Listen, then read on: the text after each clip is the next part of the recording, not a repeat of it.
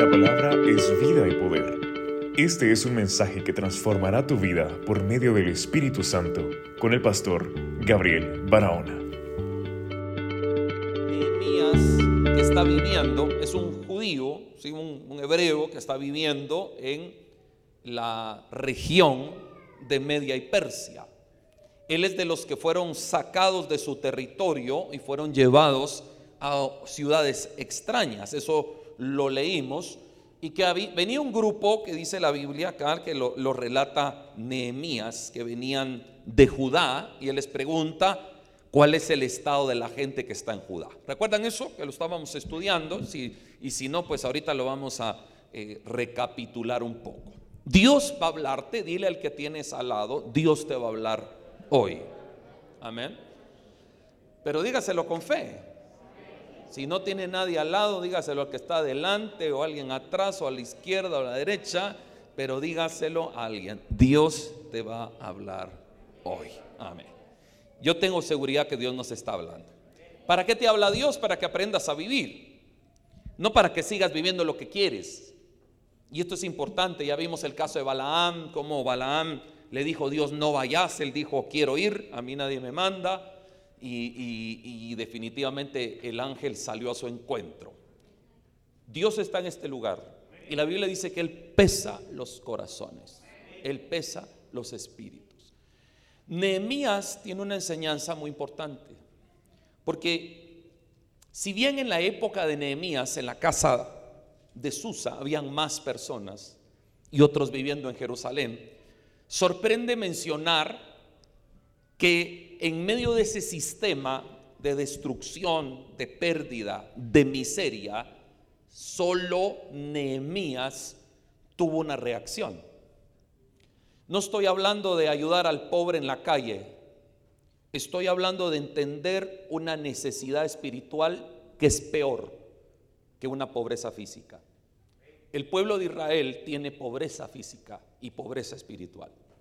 No tienen nada, hay pérdida, hay, les quemaron las puertas de la ciudad, no tienen cobertura, no tienen quien los cubra, no hay equipos de oración, no hay gente que esté buscando lo bueno.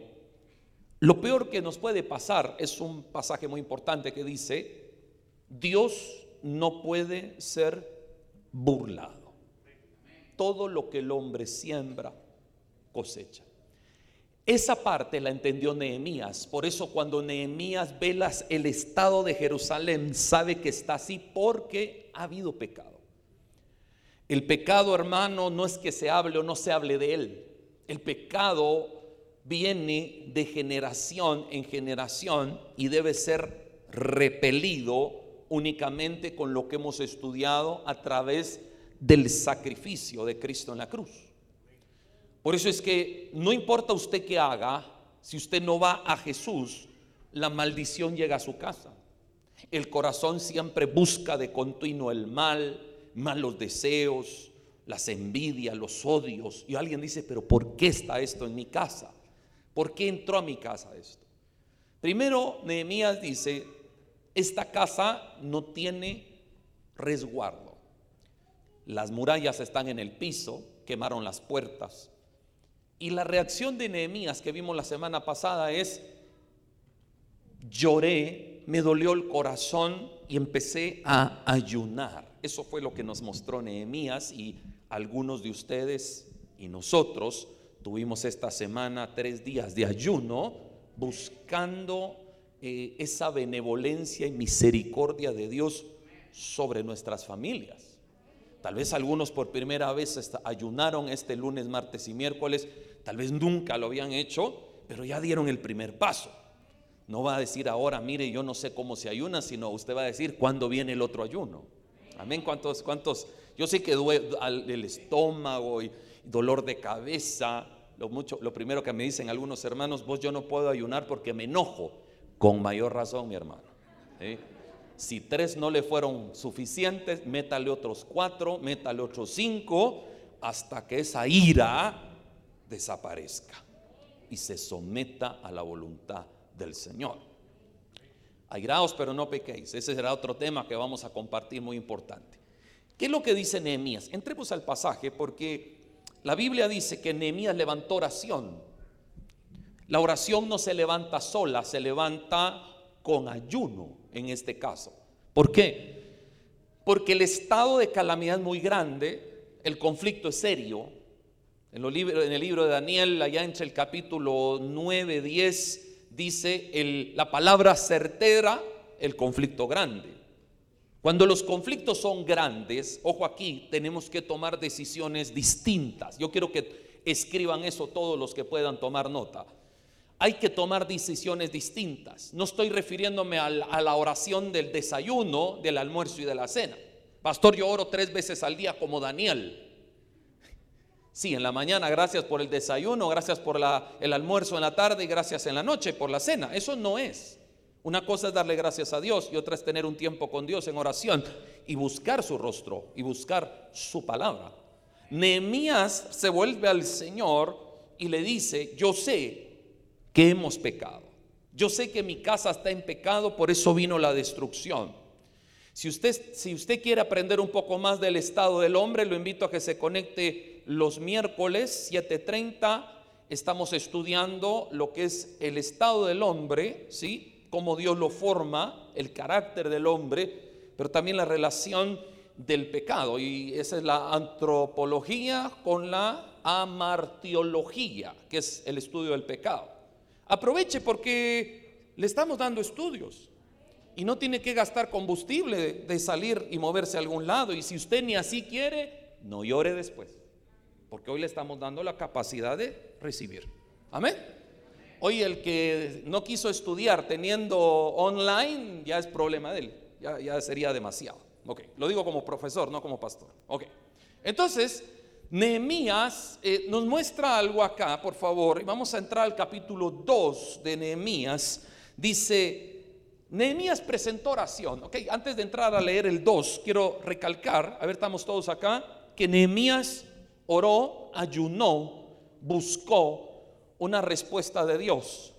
Él se presentó a pedirle a Dios, Señor, vengo en ayuno, un hombre. Por eso es que la gran pregunta es, ¿un hombre puede hacer algo? Un hombre no puede hacer nada, pero un corazón puede ser oído. Un corazón sí puede ser escuchado.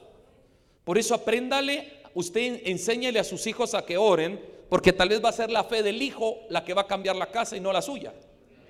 Tal vez tú estás ya muy contaminado, muy viciado, y con respeto lo digo, pero ya, ya uno más grande, muy cuestionador de todo. Pero un niño lo va a creer con fe.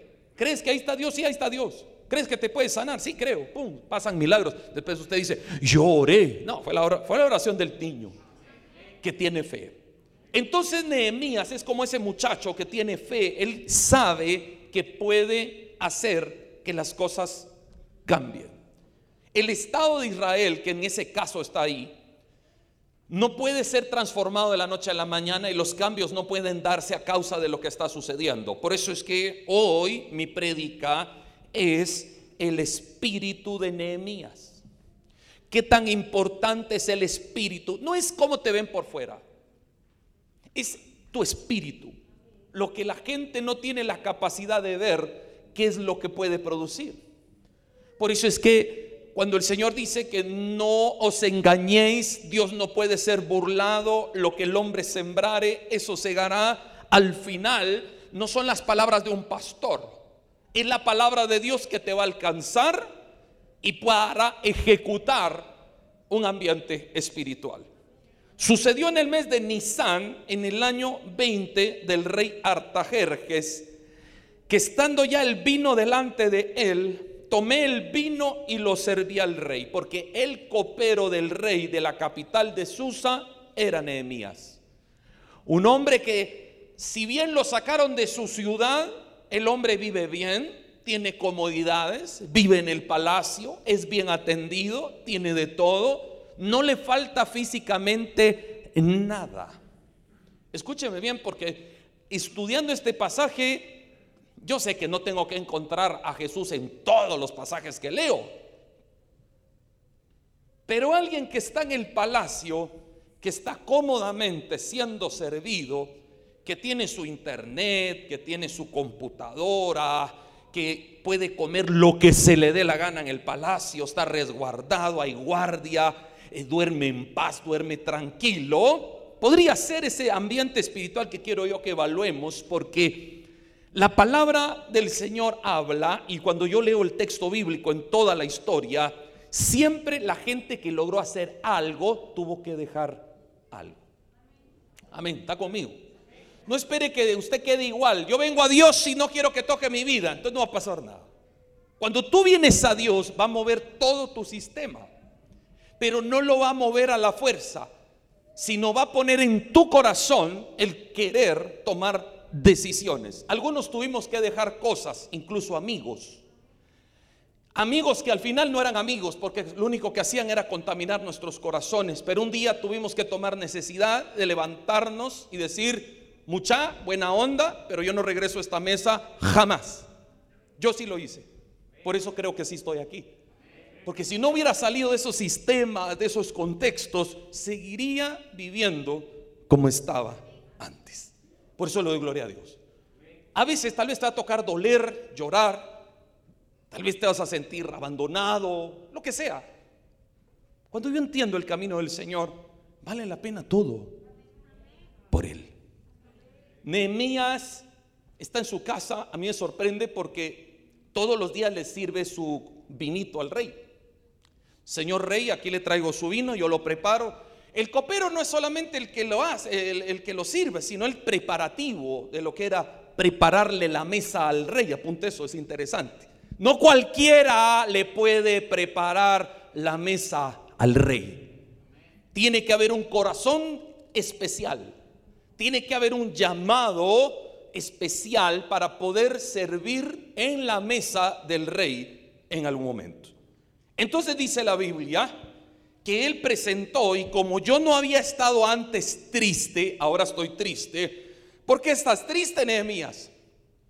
Díganme ustedes por qué está triste Nehemías. A ver, ahí al fondo. Bueno, algunos los vi el domingo pasado acá. ¿Ah? Porque su, su, nación está mal. Los que quedaron del remanente están en miseria, en deuda, en destrucción, en persecución, en pecado. Y, las noticias no son alentadoras. Entonces él está triste. ¿Por qué está triste si vive bien? Aquí es donde entra el mensaje de hoy. El espíritu de Nehemías no vive para sí. No vive para sí. El espíritu de Nehemías vive para los demás. Y aquí hay algo interesante. Porque el Señor enseñó este principio en el Nuevo Testamento. ¿Qué mérito tiene que le des a alguien algo si te hace bien? Dígame. Ninguno. Hagamos una repartición de regalos. ¿Cómo que le llaman eso? Tiene un nombre. Intercambio. Y usted está esperando que le van a dar y usted sabe que va a dar y le van a dar. Y ese día sale con regalo, dio regalo. Pero ¿qué mérito tiene dar si salí sin nada? ¿Por qué estoy hablando de esto? Porque el espíritu de Nehemías tiene la capacidad de dar sin esperar. A ver, poder dar sin esperar un abrazo, una retribución alegre, tal vez hasta traición vas a recibir de regreso cuando das algo. Va a pasar. Jesús lo hizo. En la mesa de Jesús estaba Judas. Le daba comida, lo atendía. Por eso es que el espíritu de Nehemías, hoy me va a entender algo, no lo puede tener cualquiera. Pastores, que yo no soy así. Claro, porque esto no es para todos. Pero usted puede trabajar para ser un espíritu diferente en esta sociedad, en esta familia, en esta casa, en esta Guatemala. Podemos ser diferentes. No haga todo lo que el mundo hace. Nehemías dice, aquí hay algo que no están viendo. Conocemos a Jehová. Él dio palabra. Él dijo y se lo dijo a Moisés que si ustedes se vuelven a mí, yo me vuelvo a ustedes. Hay una palabra. Te quiero decir algo en el espíritu, porque en la voz profética siempre vio Dios va a necesitar a uno que haga lo correcto. No se necesitan miles. No son las masas queriendo, aquí estamos juntos haciendo. No, uno que haga lo correcto. Con uno que tenga un corazón diferente, Dios puede cumplir la palabra profética. ¿Alguien está aquí? No es solo soltar la palabra profética, se soltó la palabra profética que viene, pero Dios un día dijo, voy a restaurar las ruinas caídas. Voy a restablecer lo que se rompió. Pero para que haya una restauración a lo que verdaderamente significa restauración, porque no le llame restauración a lo que no es. No es restauración cuando un corazón no cambia. No es restauración cuando yo no dejo el pecado. Eso no se llama restauración. Tal vez medio me arreglaron ahí, me sentaron, pero no fui libre. Nehemías sabe que Israel está en oprobio, está en desesperación. ¿Por qué? Porque Dios los destruyó, porque vinieron los asirios, porque vinieron los medos, porque no, porque pecaron ante Jehová. Si hay pecado, tiene que ser confesado y tiene que suplicarse el perdón. ¿Alguien está aquí? ¿Por qué está triste Nehemías entonces? Porque la casa de sus padres, como lo dice acá, está en pecado. Por eso hay dolor. Por eso hay tristeza en él. Y, este que le importa, este se fue y nos dejó aquí. No, hay un hombre que está afuera con un espíritu diferente. No es un hombre que se está lamentando porque dejó Judá. No es un hombre que está llorante. No es un hombre que todos los días habla lo, negativo, lo, lo que no sirve. No, es un hombre con un corazón y un espíritu diferente. ¿Estás oyendo? Pastor, yo quiero servir a Dios. Nadie puede correctamente servir a Dios si no tiene el espíritu de Nehemías. Porque yo puedo acercarme a buscar servir a Dios buscando mi deleite personal porque quiero servir en lo que quiero servir. Eso no sirve. Amén, ¿alguien? Es tremendo. Porque yo puedo venir a la iglesia, tal vez me gusta un poco el piano, y yo quisiera decir, mm, ¿por qué no me llaman a tocar el piano? Ok, Dios necesita otros espacios. No, yo quiero el piano. Con respeto, ¿ok? Yo quiero esto. Yo quiero estar aquí porque es lo que yo me formé. Bueno, y Dios no, no te quiere. Tal vez Dios te quiere apoyando en la consola. O tal vez Dios te quiere ayudando en la puerta. Ah, ahí ya no. Cuidado porque Dios va a hacer lo que Él quiere. Si tú también deseas hacer su voluntad. Esto es interesante porque cuando hablamos de vamos a la cruz, hermanos, cuidado porque ir a la cruz es no voy a hacer lo que quiero, voy a hacer lo que Dios quiere. Nehemías está cómodo. Nehemías nos va a mostrar algo, por favor, ponga atención en esto. Nehemías quebró su corazón a causa de la noticia está triste, todo el mundo tal vez lo miraba. ¿Qué le pasó a este muchacho tan chilero que estaba ayer? ¿Qué le dirían a aquellos que venían de Judá? Hananí, ese bandido, vayan a hablarle, mira, nos fregó al copero. Aquel estaba contento, ahora está triste. Ahora está ceniza se echó en la cabeza este. ¿Qué tiene? Tal vez le fueron a preguntar, ¿vos qué le hiciste a Nehemías? ¿Por qué? ¿Yo qué le hice pues? Yo solo le dije una realidad. Pero una realidad a los oídos del espíritu de Nehemías es algo diferente a lo que el mundo ya se acostumbró.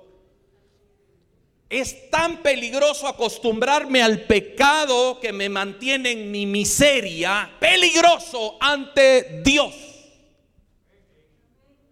Porque no logro salir, quiero avanzar, jamás puede avanzar un corazón que está en pecado, nunca. Pasan otros cinco años, pasan otros diez años en el mismo estado. ¿Qué es lo que quiere Dios hablarnos?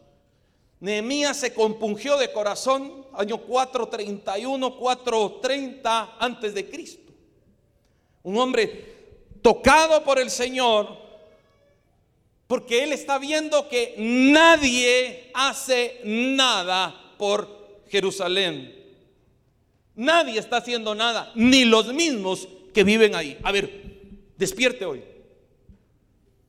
El pecado viene con todo y adormece. Proverbios 7 dice que golpea a los simples, los que no tienen palabra. Jóvenes, ¿cómo creen ustedes que van a salir de estar viendo pornografía si no se someten a la palabra de Dios?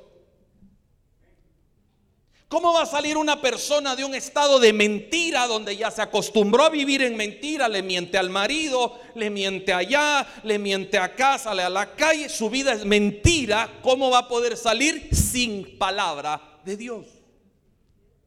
O la mujer o el hombre. ¿Cómo salgo de los engaños? ¿Cómo salgo de las destrucciones si no es a través de la palabra de Dios? ¿Qué tan importante es la palabra de Dios para entender el espíritu de Nehemías? Que no es solo de sentarme a oír un sermón un domingo, sino una praxis donde el pastor ni te mira lunes, martes, miércoles, jueves, viernes. ¿Qué haces cuando nadie te ve? No vengo a señalar a nadie, usted viva como quiera. Mi responsabilidad la tengo hoy acá y estoy diciendo, pero usted le toca tomar decisiones. Pastor, estoy lidiando con este pecado que no lo suelto, no lo suelto, no. Nehemías sabe que por el pecado la nación está acabada. Un amén hoy. ¿Cómo reacciona una generación a caminar en lo correcto? Si ni entendemos nosotros y ni siquiera tampoco comunicamos una verdad. ¿Cómo le voy a enseñar a mis generaciones? No le voy a decir a Dios, fíjate que los maestros allá en Héroes de la Fe fallaron porque no le enseñaron bien a mi hijo. Los de Dunamis, los de... No, usted es responsable de usted. ¿Está aquí? Yo soy responsable de mi vida. No le puedo echar la culpa a alguien. Por eso es que Nehemías, el espíritu de Nehemías tiene una capacidad mayor todavía. Yo entiendo, y dice Nehemías, que va, va prácticamente al ambiente histórico a hablarle a Dios. Tú dijiste que si pecáramos nos dispersaría sobre las naciones. A ver, estamos acá. Nehemías le está diciendo a Dios, y eso hicimos. Y vine a caer hasta Susa. Mis otros compañeros no sé dónde están, otros murieron, cayeron a filo de espada otros huyeron, se escondieron, pero no tenemos lo que un día le dijiste a Abraham que deberíamos de tener. Por eso que la gente dice, Dios se contradice, como que quitamos al hombre y el hombre no tiene la culpa de nada. Quitamos al hombre la ecuación y creemos que Dios es el responsable de lo que estamos viviendo. Yo puedo decidir seguir en el camino del Señor o retirarme. Pablo dice, ay de mí si no anunciase el Evangelio, porque a mí, dice Pablo, no a todos, a mí me es impuesta necesidad, a mí. Pablo sabía que sus últimos días de vida los iba a terminar escribiendo cartas, mandando palabras, predicando el Evangelio. Ese es un sentido de apropiación de un espíritu a favor de Dios. Nehemías te va a hablar hoy. Mire esto. Mi corazón está triste. Entonces el rey, míreme, míreme aquí. Míreme todos. ¿Usted sabe por qué el rey es rey?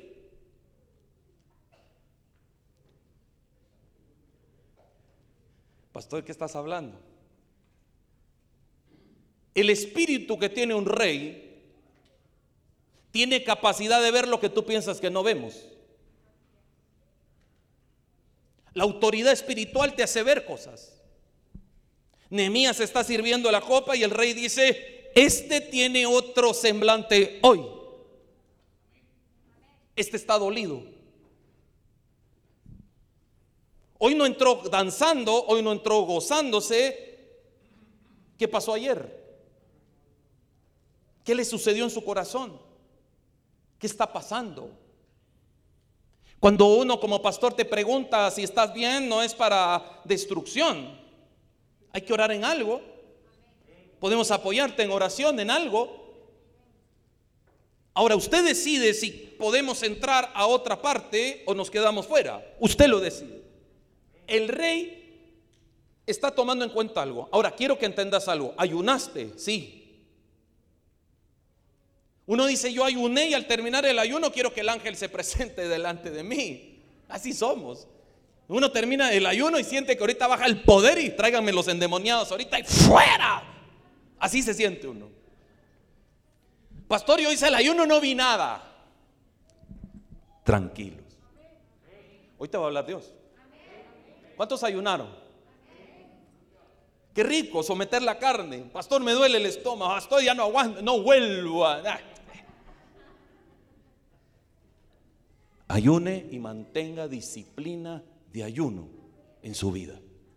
No cuando el pastor pida. Mantenga, mantenga, mantenga. Ahí empiezan a haber victorias. Los jóvenes que no pueden dejar las obras de pecado empiezan a salir de eso porque someten su carne. ¿Estás entendiendo, hermano? Entonces, miren esto. Yo le serví al rey como no había estado antes triste. Jamás este hombre había estado triste delante del rey.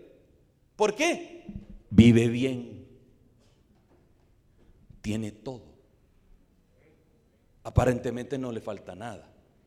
Ora al Señor, tiene su comunión. Pero ¿por qué estás triste hoy? ¿Qué te pasó?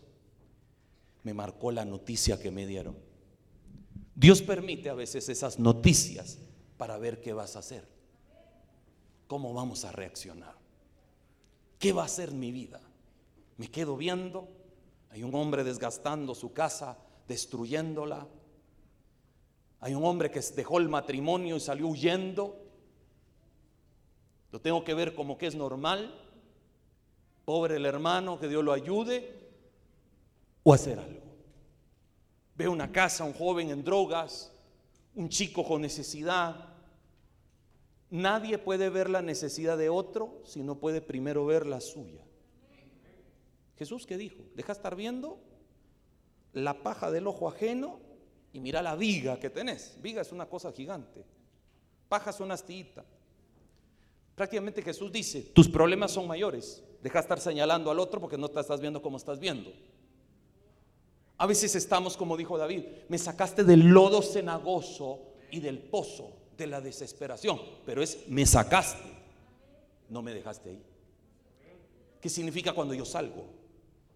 Si hay alguien aquí que es cristiano o ha estado en la iglesia por 30, 40 años, pero su vida no ha cambiado, ponga mucha atención a este mensaje. Porque tal vez lo que ha vivido es una religión. Porque el Evangelio sí produce cambio. Si tu vida no cambia, es porque no conoces todavía el Evangelio.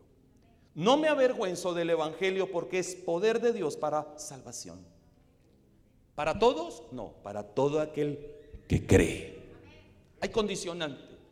Vamos aquí, miren qué tremendo esto. El semblante de Nehemías es un estado de dolor, no por lo que él hizo, sino por lo que su país hizo. Su casa, le digo a muchos hombres, perdonen, pero es el único lugar donde estoy estos temas. Antes de pecar, cuando estés ahí con la tentación, pensa en tu familia. Digan amén. Pues. Pastor, ¿cómo está hablando eso? ¿Dónde más te lo van a decir? ¿Va a algún curso usted especial? No. Viene a la iglesia. Antes del pecado, cuando usted diga ahorita, pero ¿qué tiene malo? Alguien me mira, todo lo que hagas aquí le va a pegar a tu familia, la va a dispersar. Por eso un pecado rompe una casa y rompe una familia y la dispersa, como dice el libro de Nehemías. Si pecamos nos dispersan, se quiebra la casa por un pecado. ¿Cómo hago que la casa se restaure entonces? ¿Alguien está oyendo acá? Antes de pecar, hermano, hermana, cuando alguien te susurre, cuando te llega un WhatsApp de alguien Ten cuidado. Porque suenan palabras lindas, envolturas frescas, envolventes y especias aromáticas, dice Ezequiel, que cautivan las almas de los hombres. Cuando te llega un mensaje así, cuídate.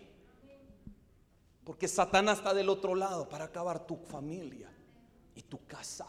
No, yo tengo el poder. Solo con decirlo eres arrogante y eso te destruye y no te fortalece. ¿Cómo vas a sostener tu familia en los próximos 20, 30? Pastor, ya no aguanto las tentaciones. ¿Cómo así que no las aguantas? No tengo fuerza para vencerlas. ¿Cuánto ayunas? Nada. ¿Cuánto horas? Nada. ¿Lees la palabra? Nada. Ahí está tu respuesta. No hay cómo prevalecer cuando no hay voluntad. Es más fácil después, como dijo Adán, la mujer que me dieron es la culpable y destruyó mi casa. Vos fuiste.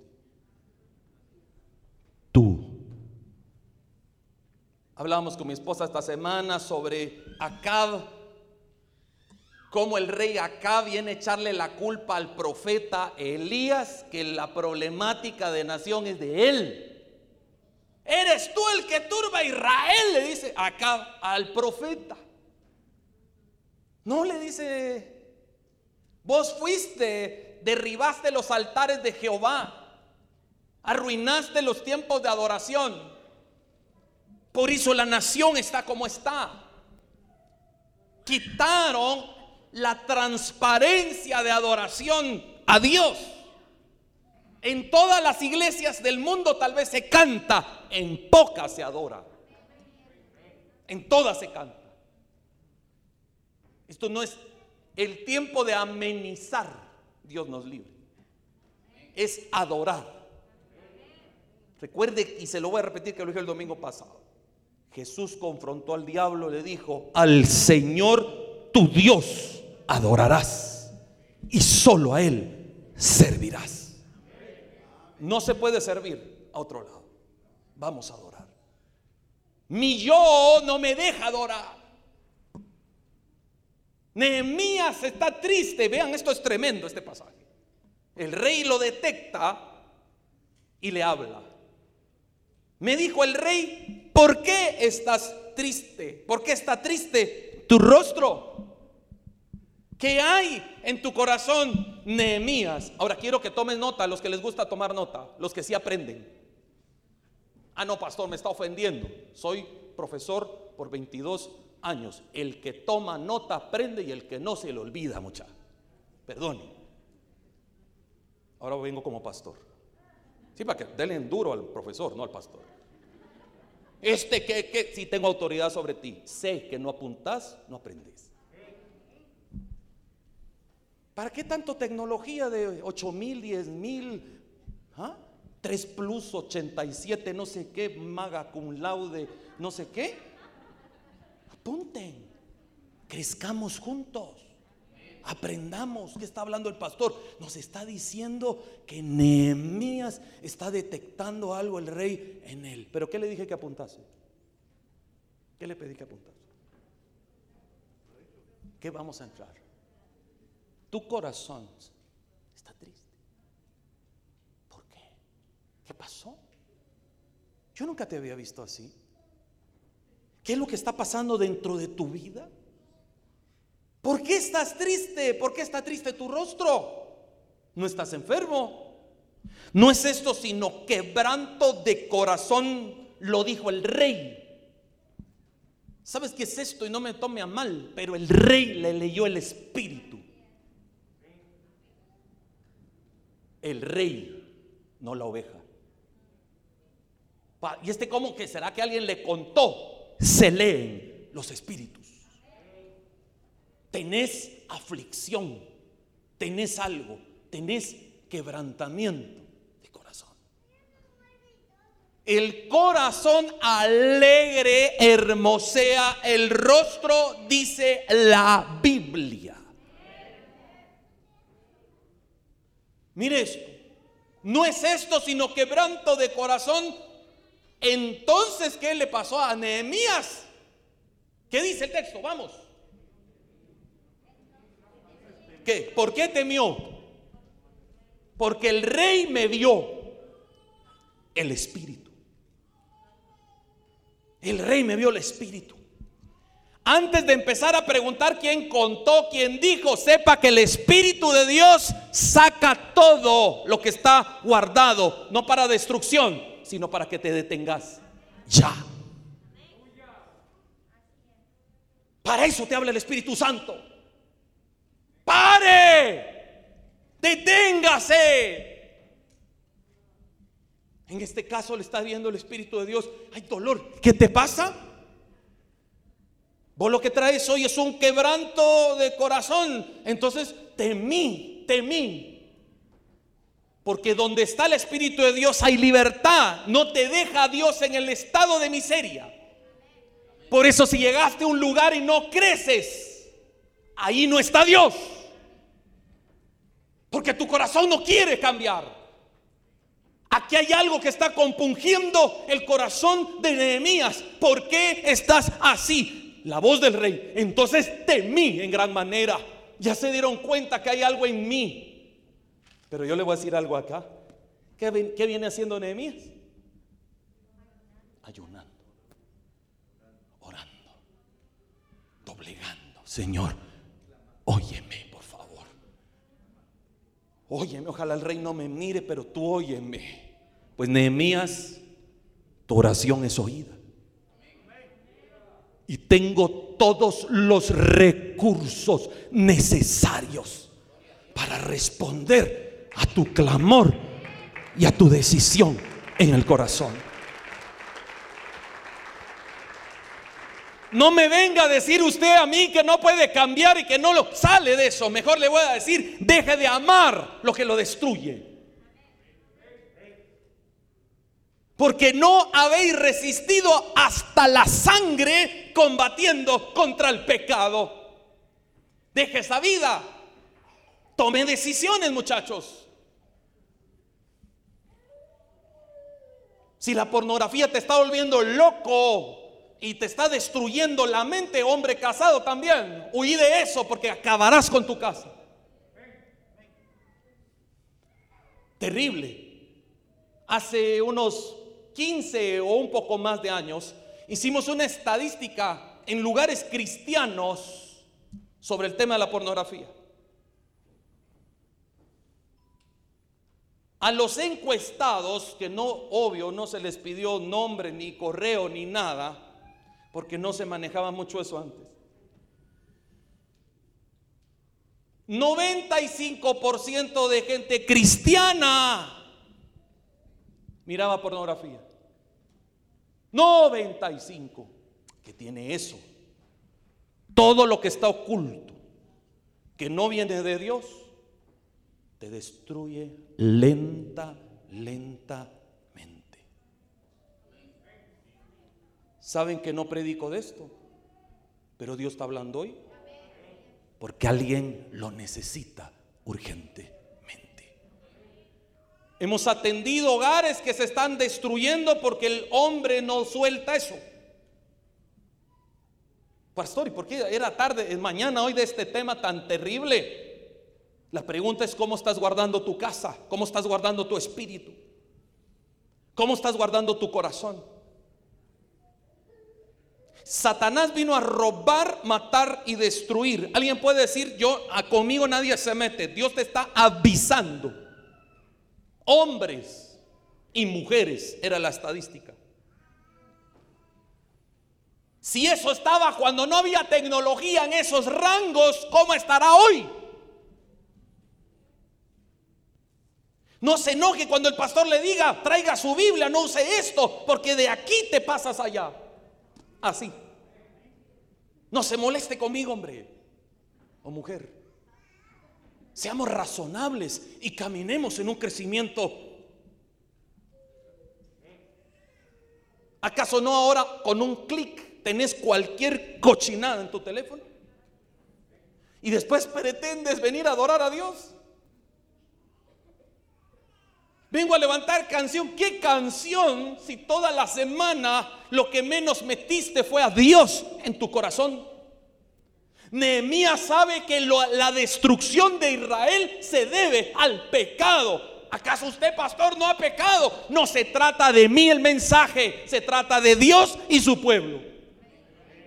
Quiero aclarártelo. Porque Dios quiere sanar una casa, pero si no tomas recursos para hacerlo, no sanas. Cuando yo he ofendido a mi esposa, me ha tocado a mí ir y sentarme con ella y decirle, perdóname. Yo tengo que hacerlo. Que venga aquí porque ahorita aquí la quiero. Aquí ahorita está. Yo tengo chats de gente que ha dicho, esta me las paga hoy. Después de una reunión con palabra. Y después se quejan porque el pastor ya no les habla. Con esa gente yo no vuelvo a hablar. Porque deshonran a Dios primero y deshonran su casa. Quiero que me oigas. Es que el pastor ya no me habló. No más. Claro que no. Porque ya te hablé de la palabra hoy. Nehemías sabe que el estado putrefacto de la casa de Israel no es porque entraron los asirios, no es porque entraron los medos, no es por es porque el pueblo peca y no quiere salir de eso. No quiero. Pero ahí es donde entra el espíritu de Nehemías. ¿Qué debemos hacer? ¿Cuál es el sentido de una reunión como esta? No es que nos sentamos vulnerados. Mira, no me vuelvas a llevar a esa iglesia porque me sentí mal de todo lo que habló el pastor. Pues Dios te está hablando para que tengas vida y vida en abundancia. No para que nos quedemos en los estados putrefactos en los cuales estamos. No puedes engañar a Dios. Nehemías dice, tú dijiste, Señor, que si fallábamos nos dispersarías. Por eso es que cuando una casa peca, la quiebra, no Dios. ¿Estás oyendo esto? Cuando la casa falla, qué rico después echarle la culpa a todos, pero el que metió el pecado tal vez fuiste vos o tú. Nehemías dice, la casa está ardiendo en pecado y empieza a orar a Dios. Pero también dice, porque hay que, hay que citar la palabra, Señor, si volvemos a ti, también dice, hasta de los confines del cielo nos vas a traer. ¿Cuántos dicen amén por eso? Eso se llama amor. No la falsa teología del amor que anda hoy. Haga lo que se le dé la gana. Dios lo ama. Dios lo cuida, papadito. No, salga de eso. Porque Dios vino a morir. Cristo en la cruz para que usted ya no siga viviendo en ese estado. No se puede restaurar una casa si no hay una intercesión. No se puede si no se toman decisiones firmes.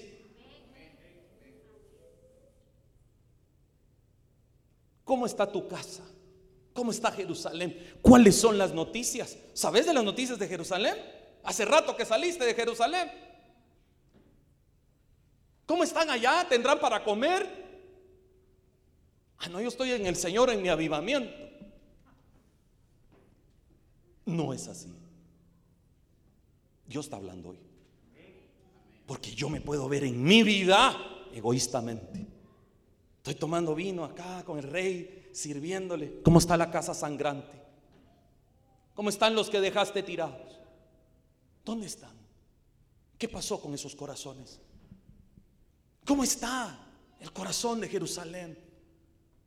¿Puedo hacer algo yo, Dios? Pues acaso el problema es mío. ¿Seré yo guardián de mi hermano? No. Cuando hay una voz profética, Dios espera que alguien se levante y tome decisiones. ¿Estás aquí? Mire esto. Temí en gran manera. Siguiente verso, por favor. Dije al rey, para siempre vive. ¿Cómo no estará triste mi rostro cuando la ciudad, casa de los sepulcros de mis padres, está desierta y sus puertas consumidas por el fuego. No era la casa donde había avivamiento, predicación, milagros, poder de Dios, liberación, sanidad divina, eh, movimientos de poder. Ahora no hay nada porque hubo pecado. No te confíes de ser cristiano, tienes que construir tu casa. Todos los días debemos de trabajar para construir nuestra casa. Todos los días, iglesia. ¿Alguien me oye? ¿Cómo no voy a estar triste si el Señor dijo que íbamos a ser una nación próspera y al que nos bendijere y todo lo que el Señor dijo y la abundancia y en los días de Moisés dijo que nos llevaría a la tierra que produce leche y miel y había abundancia sobreabundancia? ¿Cómo no voy a estar triste si no hay nada de todo lo que dijeron? Todo se acabó, todo se destruyó, Dios nos falló. ¿Cómo no voy a estar triste? ¿Cómo no voy a estar triste si miren mi corazón, las puertas consumidas, todo acabado? Hay gente que no quiso restaurarse simplemente porque no quiso. Pero el que busca la restauración, aún de las cenizas, Dios puede restaurar algo. ¿Estás oyendo? Esto es Dios. ¿Cómo estaba tu vida antes? Pastor, hace 20 años yo era esto y ahora que te tiene que procurar cómo está tu vida de ayer para hoy. De ayer para hoy. No hace 30 años. Escribí un libro si quieres de lo antiguo. Pero ¿cómo estás? Esta semana, ¿qué hiciste? Esta semana, ¿cuánto de Dios entró a tu corazón? ¿Cuánta oración hubo? El valor es ese. Un Nehemías que tal vez se acuerda de una nación que ya ni existe. Pero lo que compungió su espíritu fue llevado al corazón a tal grado que el rey dijo, este no está bien. A este siempre lo miro con gozo porque siempre me habla, me predica. Este siempre ora. Hoy se sentó a la mesa y ni las gracias dio. ¿Qué pasó en él? Miren esto. Siguiente verso, por favor. Me dijo el rey, ¿qué cosa pides? Estoy viendo tu aflicción tan fuerte, pero ya hiciste oración, ya hiciste ayuno, tu casa está desierta. Tu corazón está lastimado, has entrado en ayuno, has entrado en oración. Eso no lo sabe el rey, pero sí el Espíritu de Dios que está viniendo sobre ese rey.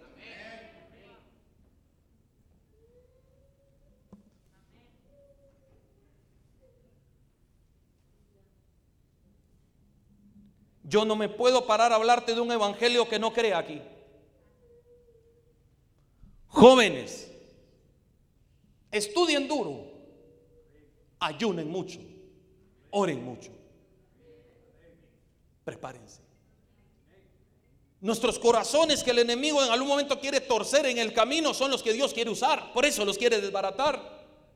Si tú te apartas de Dios, te mandará al exilio, la ley. Ya no terminé lo que estaba haciendo, ya no tuve fuerza, Hoy no le di valor a esto. Yo caigo mal hoy, para los que me están conociendo. Yo sí caigo mal a veces. Porque si encuentro a alguien y le digo, vos dejaste de estudiar, ah, es que no había tiempo, que no había recursos. Para cualquier cosa siempre hay tiempo, menos para que hagas algo bueno. Tú no me vienes a decir eso, no. Lo mismo es con el Señor. Dejé de orar porque estoy muy ocupado. Ya no leo la Biblia porque no tengo tiempo. ¿Estás leyendo tu Biblia? ¿Estamos orando? Por eso es que caigo mal, pero eso soy yo, tranquilo. Aquí tengo gente que le ha obligado literalmente a que sacara su bachillerato, ya lo sacó gracias a Dios. Ahora está en la universidad. Y va a seguir. ¿Cómo entraron muchos aquí? Nehemías tiene que tener una capacidad de ver, pero también de tener la capacidad de conocer. No solo llorar. Estoy triste acá. No, fíjese rey que estoy triste, pero estoy clamando al Dios que puede traer respuestas. Estoy orando y desde el día que oí esa palabra, mi corazón se conectó allá. Ni siquiera están mis papás, están los sepulcros de mis papás. Es lo que dice aquí. ¿Qué conocido tenés pues? ¿Qué te importa allá la, la casa? ¿Vos estás bien aquí? No, el espíritu de Nehemías no es egoísta. ¿Quién está oyendo esto? El espíritu de Nehemías no es egoísta, no, no solo piensa en su vida. Yo estoy bien, estoy nítido. Piensa en ayudar. Piensa en traer una palabra, una restauración, una restitución. Lo sorprendente es que la figura del rey es una figura de Dios aquí. Ponga atención. ¿Qué tenés, Nehemías? Estoy triste. Quemaron la ciudad, pero no le está diciendo lo que pasó la semana pasada. Le estaba diciendo lo que ha venido pasando en los últimos 10, 20, 30 años. Estoy triste. El rey le hubiera dicho, pero si eso ya es museo. Eso fue hace de las guerras de, Nabucodonosor, de las guerras de, de, todos aquellos. Estamos en otra época, vos. No, mi corazón se duele porque Israel no fue diseñada para estar así. La iglesia no está diseñada para vivir así. No, la diseñó Dios. Dios dijo, Cristo le dijo a Pedro, ni las puertas del infierno prevalecerán contra la iglesia. No estamos diseñados para un ambiente de miseria, pero lo único que detiene la bendición en tu vida se llama pecado. No puedo pedir la bendición de Dios si estoy así, tengo que pedir la misericordia de Dios. Bendíceme, Señor. Dame, sobreabúndame. Bloqueo. Entonces la pregunta, agárrenla aquí porque es, no es solamente la voz del rey. Ahora, el que entienda que no es el pastor predicando, sino es la palabra de Dios hablando, agárrela hoy. No, no, no, agárrela ahorita. O sea que Dios te trajo a sentar, sí, porque hoy es la pregunta es ¿qué necesitas? ¿Cuántos están entendiendo esto? Miren esto. ¿Qué cosa pides? El rey se está deteniendo a preguntarle al copero sirviente de la casa, ¿qué cosa pides? ¿Qué pides? Oí tu oración. Dios oye todas las oraciones. Miren esto. Entonces oré al Dios de los cielos. Cuando oí la voz del rey, sabía yo que era Dios. Entonces dije yo, me estás abriendo una puerta. El rey me está diciendo, el rey de Susa me está diciendo, ¿qué pides? Hay un momento, un vórtice que se va a abrir en el tiempo y ese es el único para que digas, yo quiero esto. Yo y mi casa serviremos al Señor. Es un tiempo para que lo hagas. Ahí está. ¿Qué cosa pides? ¿Qué cosa pides? Quiero que me quiten este pecado. No, ¿qué cosa pides? Quiero conocerte a ti. No te desenfoques en las cosas del mundo eso, eso, golpeó a Nehemías. Pastor, estoy orando, orando, orando, orando, orando. Espérate porque ya viene la pregunta. Dos, tres, cuatro, ya la agarraron. ¿Estás orando? Ya viene, ya viene la pregunta. Ya viene la pregunta. Yo quiero la respuesta. No, la pregunta es, ¿qué quieres? ¿Qué necesita tu corazón? ¿Cómo está tu vida? Entonces oré al Dios de los cielos, siguiente verso, por favor, gracias, y dije al rey, primero oré y luego hablé. ¿Quieres un orden?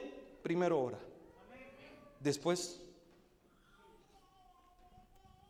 Yo estaba por tomar una decisión esta semana, estamos orando, tengo un sueño, el Señor aparece y me dice, no tomes ninguna decisión ahorita. Yo a tomar una decisión iba, casi así, ¿ve?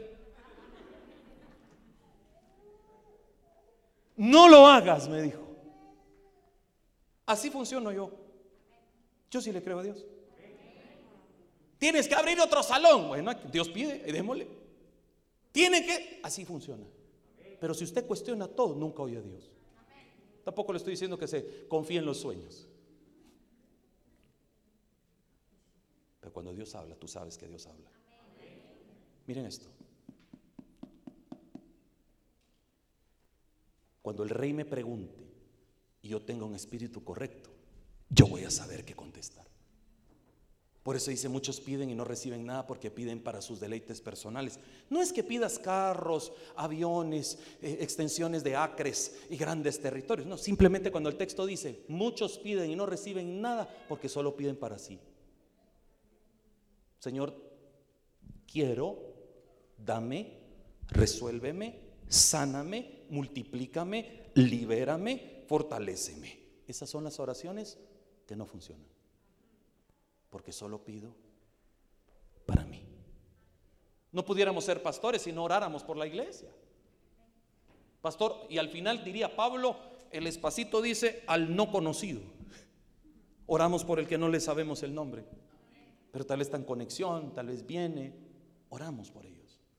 Señor, guarda las familias de cielos abiertos. Cúbrelas. La oración tiene poder. Cúbrelas. ¿Está aquí? Entonces mire lo que dice aquí. Si le place al rey, dice, y tu siervo ha hallado gracia, primero oró, primero oró, primero oró. Pastor, es que yo no sé qué decisiones tomar. ¿Sabes por qué no puedes tomar decisiones? Porque no oras. Dígame, hermano, y empecemos a orar hoy. Empecemos a pedirle a Dios, dobla tu rodilla, decirle, Señor, no voy a tomar estas decisiones si tú no me hablas. Tené la seguridad que Dios te va a hablar. ¿Cree conmigo que Dios le puede hablar? Yo no creo que Dios me hable en esas cosas. Había una mujer que se burlaba a mi esposa porque mi esposa un día contó que cada vez que entraba en un centro comercial y, y quería parquearse, le decía al Señor, ábreme un espacio, Señor, para parquearme. Y se burlaba la hermana. ¿Cómo va a ser posible que hagas eso? Pero siempre me parqueo. Y siempre lo hace. Y cuando yo llego a veces doy vuelta y doy vuelta. y mira, ya llevo 15 minutos aquí, le digo yo. Y cuando ella entra, Señor, un parqueo, plum. Miren, de verdad, no es que Dios haga lo que uno quiere. Yo creo que el tema se trata es a dónde llevas tu fe. ¿Crees que Dios está aquí? Entonces hoy vas a salir con una asignación. Oye lo que te estoy diciendo. Hoy no solo salís con una llenura, salís con una asignación. Algo te toca hacer. Hoy te voy a dejar trabajo. Vinieron a la clase y hoy el maestro está diciendo, hay tarea para la casa.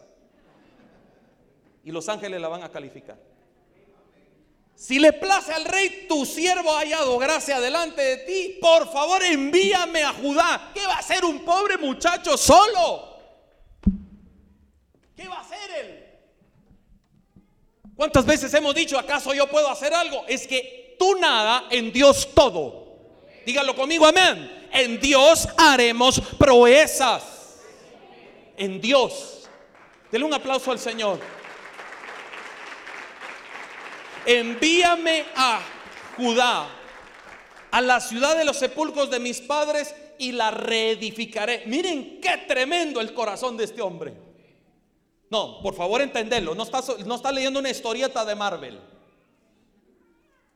Envíame a mí el copero del rey que lo que hace es solamente preparar el vino y servírselo al rey. ¿Y vos qué te crees o qué vas? No, él sabía lo que está orando. Envíame a mí a reedificar. Vos vas a reedificar. Si hay un montón de gente allá que no ha reedificado. Se lo dije el domingo pasado, Dios había hecho que Nehemías entendiera otro ambiente espiritual porque ya no se sentaba donde estaba la miseria. ¿Están aquí? Si yo logro salirme de un contexto donde todo está negativo, a veces ni siquiera hay que abrir la boca, solo el espíritu que alguien porta. es suficiente para arruinarte. Y después te ves en el lodo, en las cloacas, te ves en el hundimiento, te ves en la desgracia, porque no queremos el Espíritu de Dios. La Biblia dice, donde está el Espíritu de Dios, hay libertad, hay gozo. A ver quién está entendiendo esta palabra. Y no solo gozo, sino dice, habrá gozo perpetuo sobre sus cabezas. Se va a ir el llanto, se va a ir la tristeza, se va a ir la persecución, porque está el Espíritu de Dios. Ahí está, ahí está. Se van a levantar Nehemías. Dios está clamando por espíritu de Nehemías en la gente que se pare y sepa a qué vino hoy a este lugar.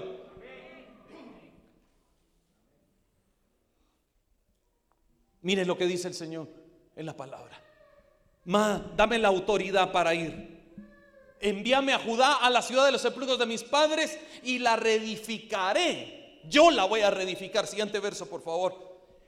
Entonces el rey me dijo, a mí me, me impactó esto porque estoy viendo los contextos. A ver, todos despertemos acá. A ver, miren esto. ¿Estamos ahí? Solo voy a poner mis lentes para leer bien. Entonces el rey me dijo, primero le dijo, ¿qué necesitas? ¿Qué necesitas? ¿Qué necesitas? ¿Alguien la agarra ahorita en el espíritu?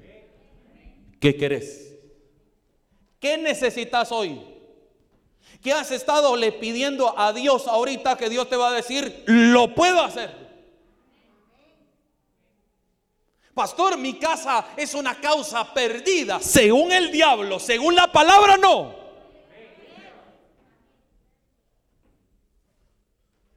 Porque aunque escapes a Tarsis,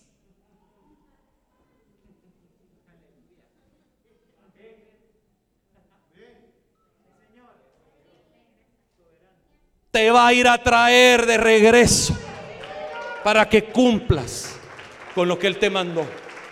¿Ah? No te va a dejar seguir pasando. No me voy para allá, yo quiero para acá. No, porque yo te envié acá. ¿Qué pides? Hay una decisión en el ambiente espiritual que entra a favor tuyo esta semana.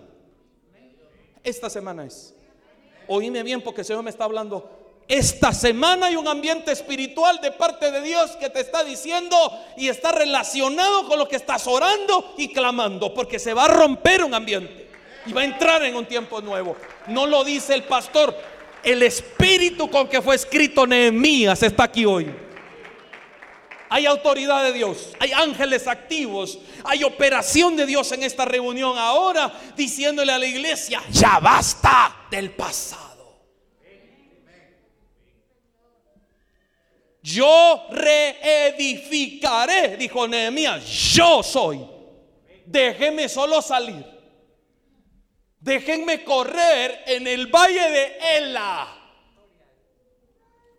Solo denme el chance de pararme frente a Goliat de Gad y este va a saber quién es el que porta al Espíritu de Jehová. Solo denme en el espacio.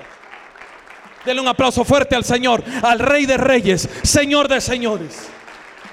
Solo dame un espacio. ¿Estás entendiendo esto? ¿Ah? Nadie puede hacer nada cuando hay pecado. Te quedas solo a la periferia, solo viendo.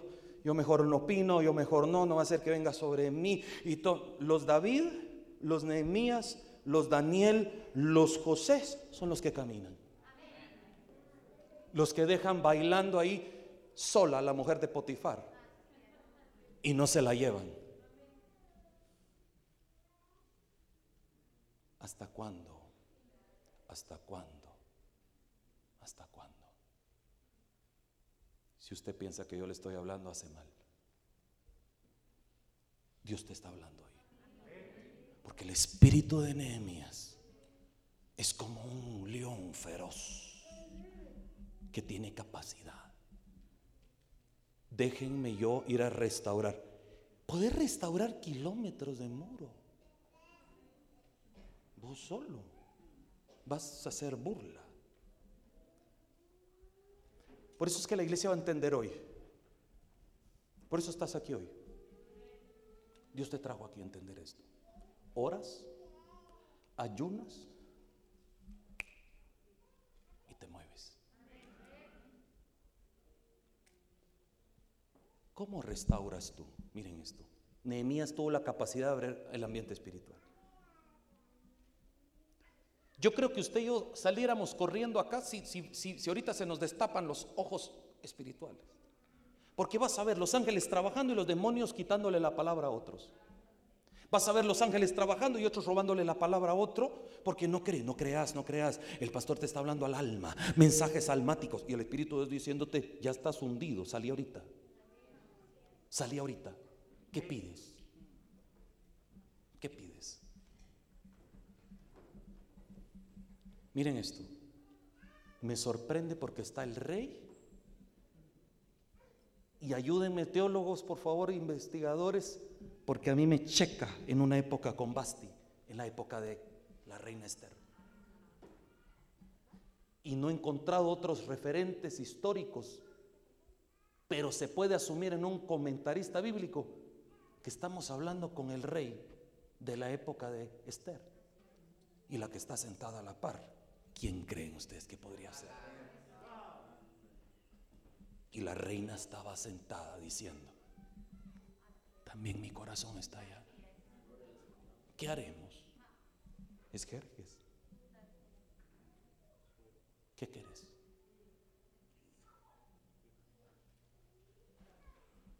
Una obediencia cambia en la casa.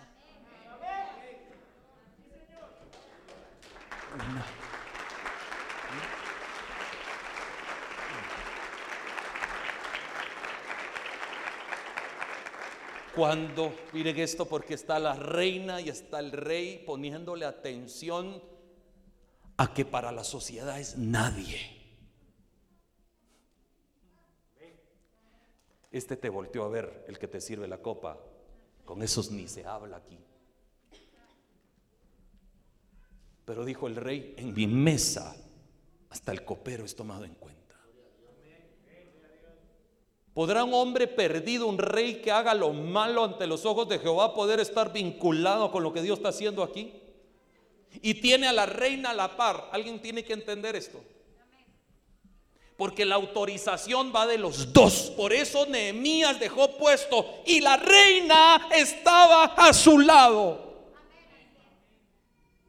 Porque el que estaba gobernando esa reunión ese día era Dios, el Espíritu de Dios, hablándole al rey y a la reina. Y no solo le dijeron, ¿qué querés? Y estaba la reina sentada junto a él. ¿Cuánto durará tu viaje? ¿Cuándo volverás? Y agradó al rey enviarme después que yo le señalé el tiempo. Yo le dije a él lo que necesitaba y él me dijo, Ok. ¿Entiendes eso?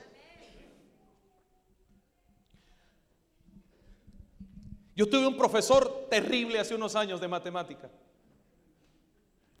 Y es como aquellos reyes que dice la parábola que no hacía bien a nadie, ni honraba a Dios ni a nadie, ni tenía temor de nadie. Me sentó y me dijo, Gabriel, vas mal ahí en la mate. Estoy hablando de bachillerato. Y vos sabés que yo nos regalo un punto, me dijo. Pero si no me sacás 100 en el examen final, reprobás. En tres meses viene tu examen. Yo nunca voy a olvidar que empecé a orar empecé a estudiar, me costaba, volví a agarrar la famosa álgebra, la derivada. Yo decía antes, ¿por qué existen estos demonios? Después entendí que la matemática lo que hace simplemente es agilizar tu mente. Pues no vinimos a hablar del pastor hoy. Pero me metía a, ayunar, a orar, a decirle, Señor, ayúdame. Y yo hacía un, un problema y cuando iba al libro estaba malo. Volví a hacer problema, el libro malo. Y es que no me da la cabeza. Me puse a orar, Señor, ayúdame. Necesito sacar esto. No solo necesito ganar el examen, tengo que sacar 100. Porque usted sabe que en matemáticas no es que acumulo tanto por trabajos. Ahí es laboratorio 1, 2, 3, 4 y si los tronó, los tronó y ahí se acabó la fiesta. Temblé como no tengo idea.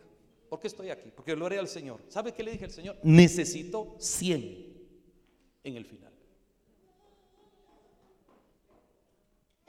No es, le voy a pistear al profesor para ver que me gana y me ponga la nota. Necesito. Estudié, me preparé, me ayudó Cristian, me acuerdo. Tal vez ni te acordás. Vos ayúdame. Y entra al examen.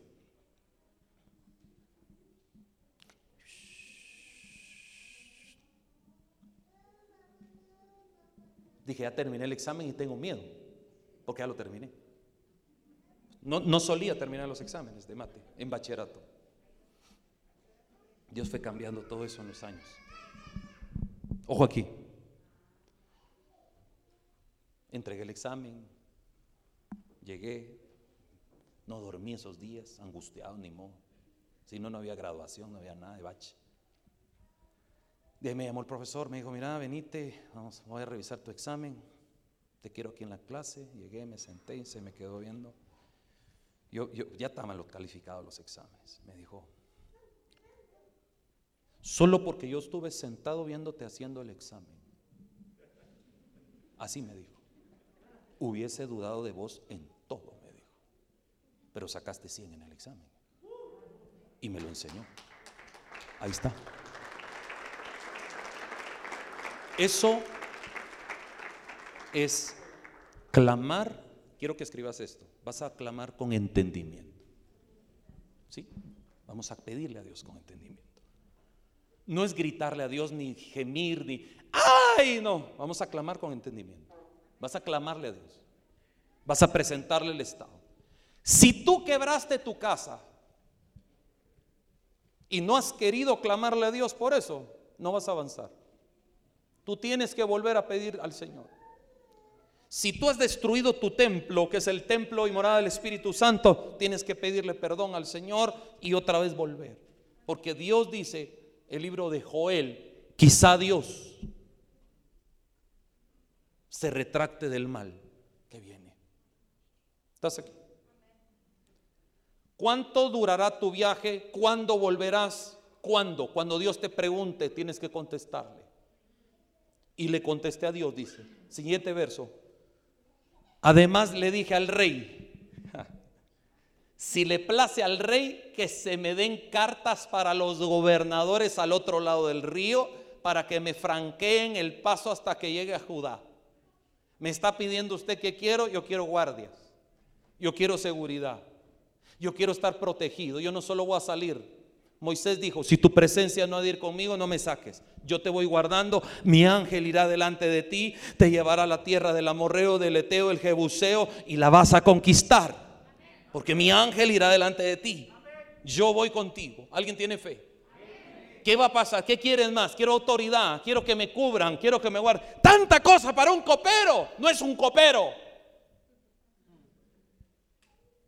Es un siervo del Dios viviente. No es un copero nada más. Es aquel que Dios deja por un lado cosas para atender a los suyos. No es solo un copero en la casa del rey. Es un hijo de Dios con un corazón transparente y sincero. ¿Me da unos minutos más? Demen para que los gobernadores me franqueen porque hay guerra. No me maten ahí en el camino. ¿A dónde vas? Estás dejando el palacio, querés irte a donde ni comida hay ni donde dormir. Ahí entendí algo. Un corazón dispuesto va a cualquier lugar. No importa dónde lo mande Dios. ¿Está aquí? Siguiente verso, por favor, vamos al 8. Y carta para Asaf, guarda del bosque del rey, para que me dé madera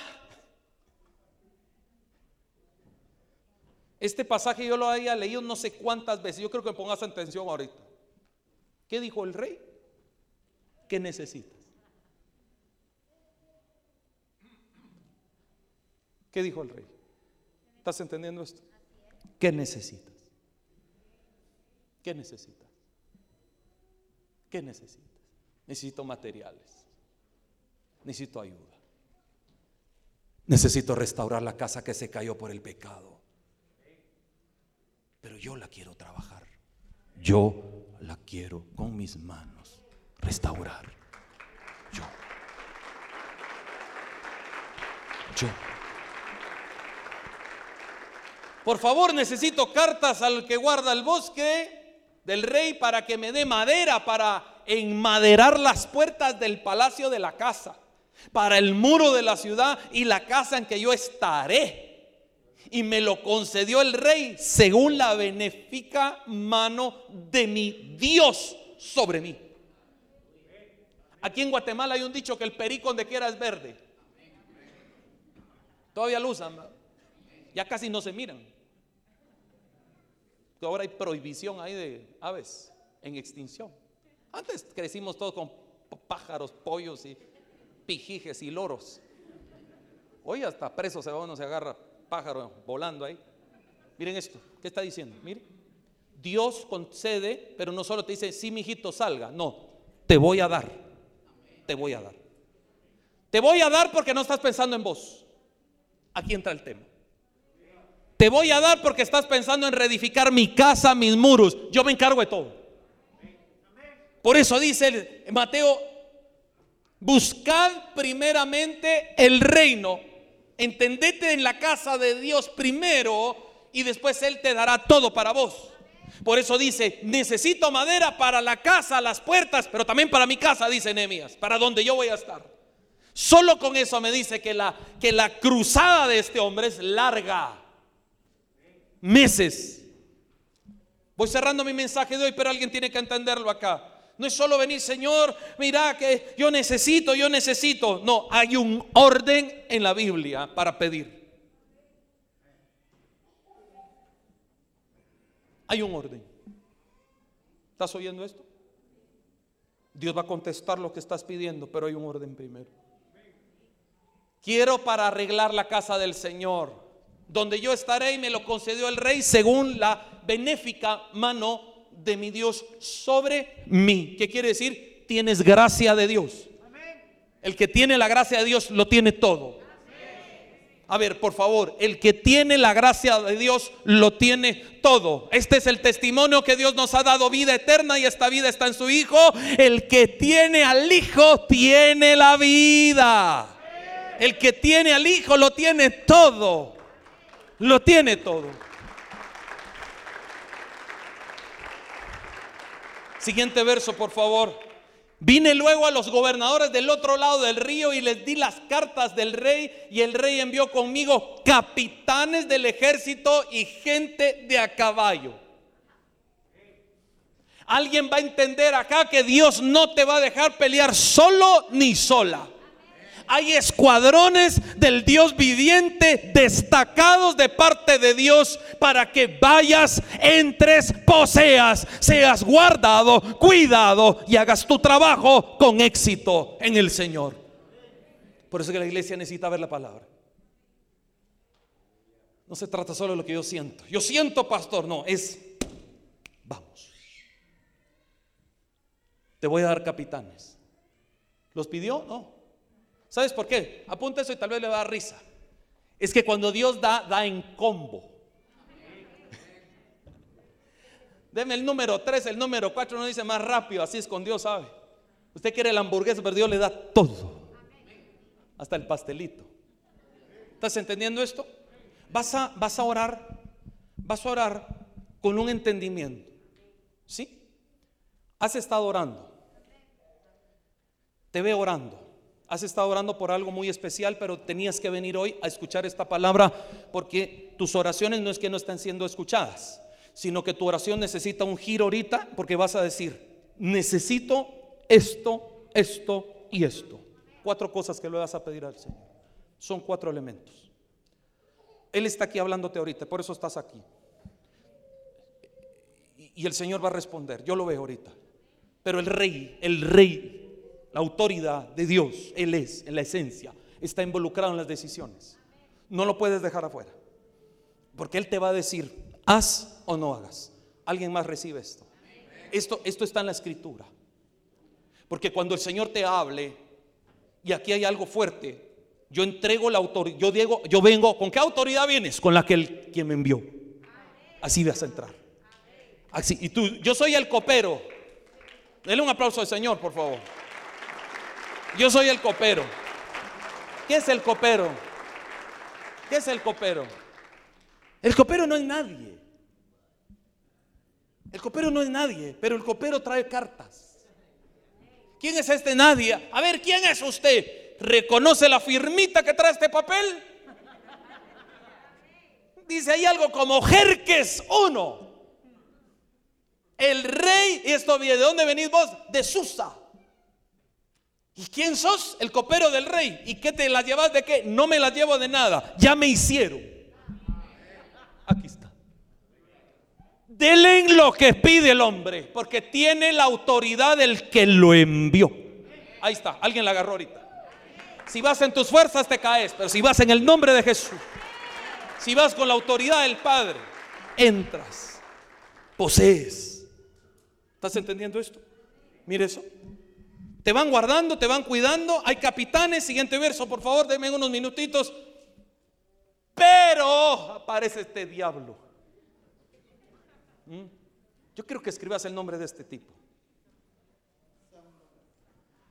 Cada vez que Dios te empieza a usar, cada vez que traes una asignación de Dios, cuidado con Zambalat. La iglesia, el terror que le tiene masa. Y dicen esto, lo voy a leer primero. Uy, bueno. Pero oyéndolo Zambalat, Oronita y Tobías, el siervo amonita, les disgustó en extremo que viniese alguno para procurar el bien de los hijos de Israel. Cuando Dios quiere hacer algo, oíme bien porque Él dice que será que siempre hay oposición. Oposición va a haber siempre, pero victorias también. Va a haber oposición. Van a haber días que no tengo fuerza. Van a haber días que pierdo la esperanza. Pero Dios te viene a decir aquí que Él tiene el cuidado de tu vida. Por eso estamos vivos. Siguiente domingo vamos a hablar de Zambalat en adelante. Dios está dando esta palabra para la iglesia. Si un espíritu conforme al espíritu de Nehemías tiene la capacidad de levantarse, Dios va con él. Pero hay Zambalat. Hay gente que se burla. Hay gente que habla en contra de lo que Dios está estableciendo, pero oyendo los Zambalá, escucharon, ¿qué oyeron? Que este copero tiene autoridad de rey. Por eso es que no te tienes que ver como te ves en el mundo, te vas a ver a través de los ojos de Dios. Cristo te recupera, te restaura. Zambalat sabe quién eres. Y Zambalat sabe que quiere trabajar tu cerebro. Porque Zambalat lo único que puede hacer, y también Tobías, es trabajar con tu mente. La iglesia cae por lo que oye. Sin fe es imposible agradar a Dios. Tener la certeza que esta semana hay victorias en tus manos. A ver, ¿alguien quiere decir amén? Esta semana tendrás victorias en tus manos. Créelo. Quizá oigas a Tobías, tal vez va a sonar Zambalat, pero eso no quiere decir que Dios no está operante. Póngase de pie, hermano.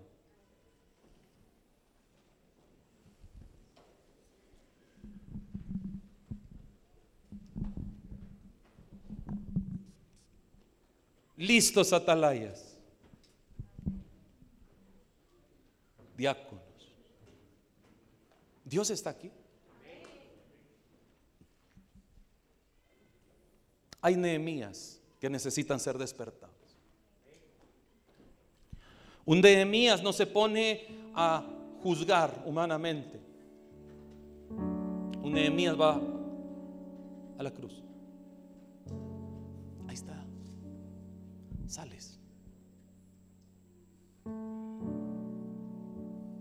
A veces perdemos tanta bendición porque siempre está la carne. Tenga paz.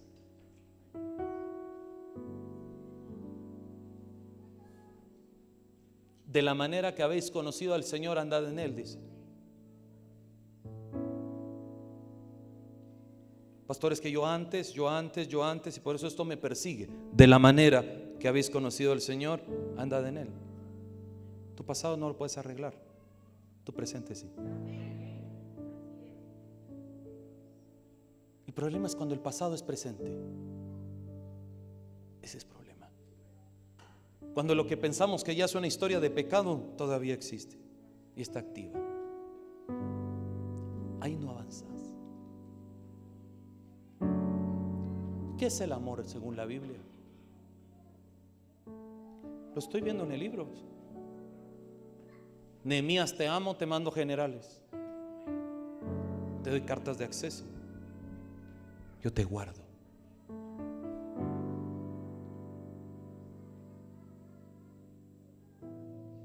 Cada casa es un mundo.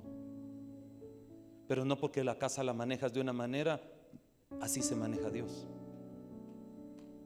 ¿Sabes tú que hay leyes espirituales que no pueden ser transgredidas?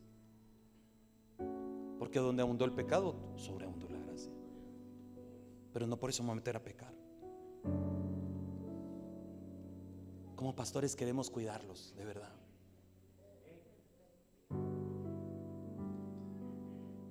no es entrometernos en su vida, es cuidarlos, conforme a lo que dice el texto.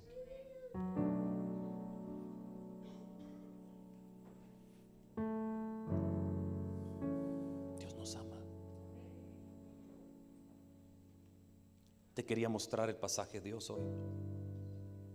Porque uno dice, yo no tengo capacidades.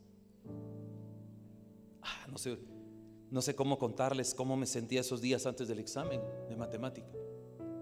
Tuve miles de exámenes en mi vida, pero nunca olvido ese. Porque ni se tenía que sacar 100. Y me lo enseñó el profesor.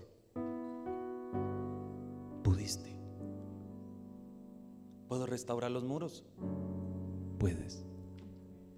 Pero esto manda todo. ¿Quién quiere empezar a restaurar su vida? Cierre sus ojos. Quiero abrir el altar del Señor, aunque me quede casi nada de tiempo, pero necesito para los que le quieran decir al Señor, no quiero ir ya más en pos de mí. Quiero ir en pos de ti. Venga al altar, quiero orar por ustedes.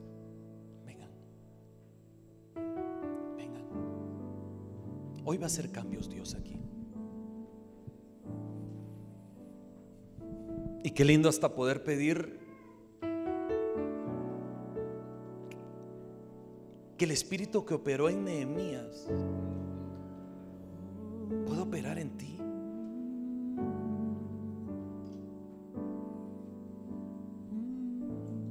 Poderle pedir perdón a Dios.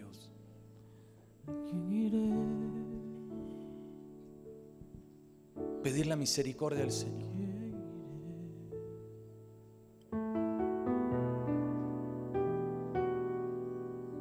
Dios es bueno.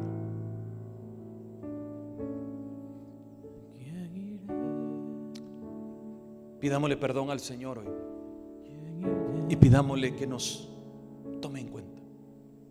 Repite conmigo esta oración, los que están aquí.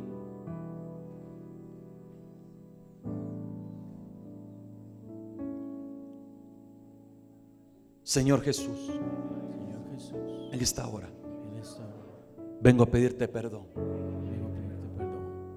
Porque no he tomado la autoridad en mi vida. Y toda obra de muerte o de destrucción ha gobernado sobre mí. Hoy pido perdón por mis pecados, por mis acciones. Me arrepiento delante de ti. Y te pido que me rescates de este sistema que está colapsado y que me corrompe a cada día. Te pido, Señor, que me perdones y me laves. He pasado acá hoy Porque quiero tomar una decisión. Dejar el atrás. Dejar el dolor. Dejar todo lo que me lastimó tal vez un día. Y correr a partir de hoy con paciencia. La carrera que tenemos por delante. Puesto los ojos en Jesús. El autor y consumador de la fe. Ahora dígale usted con su propio corazón. Diga, gracias por amarme. Gracias por cuidarme, por perdonarme, por restaurarme. En el nombre de Cristo Jesús. Amén. Déjeme orar por usted, Padre, en el nombre de Jesús.